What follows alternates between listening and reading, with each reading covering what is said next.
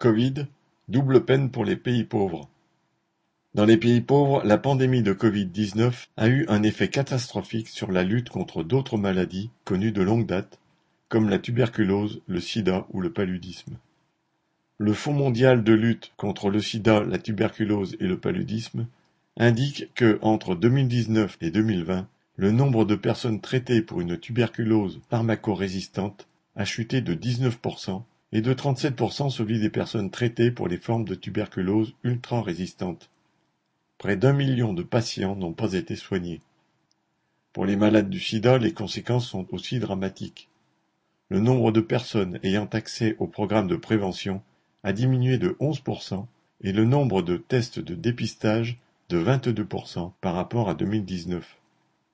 Pour le paludisme, le dépistage des cas suspects a diminué de 4% par rapport à l'année précédente.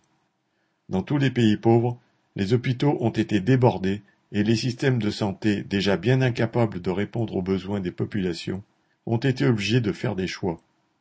C'est ce qui s'est passé aussi dans les pays riches, avec les hôpitaux au bord de la rupture, obligés de repousser des opérations.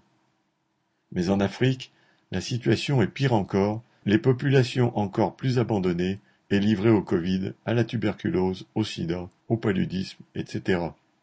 Le Fonds mondial de lutte réclame en urgence des moyens financiers et humains pour ces pays qui manquent de tout, notamment de vaccins.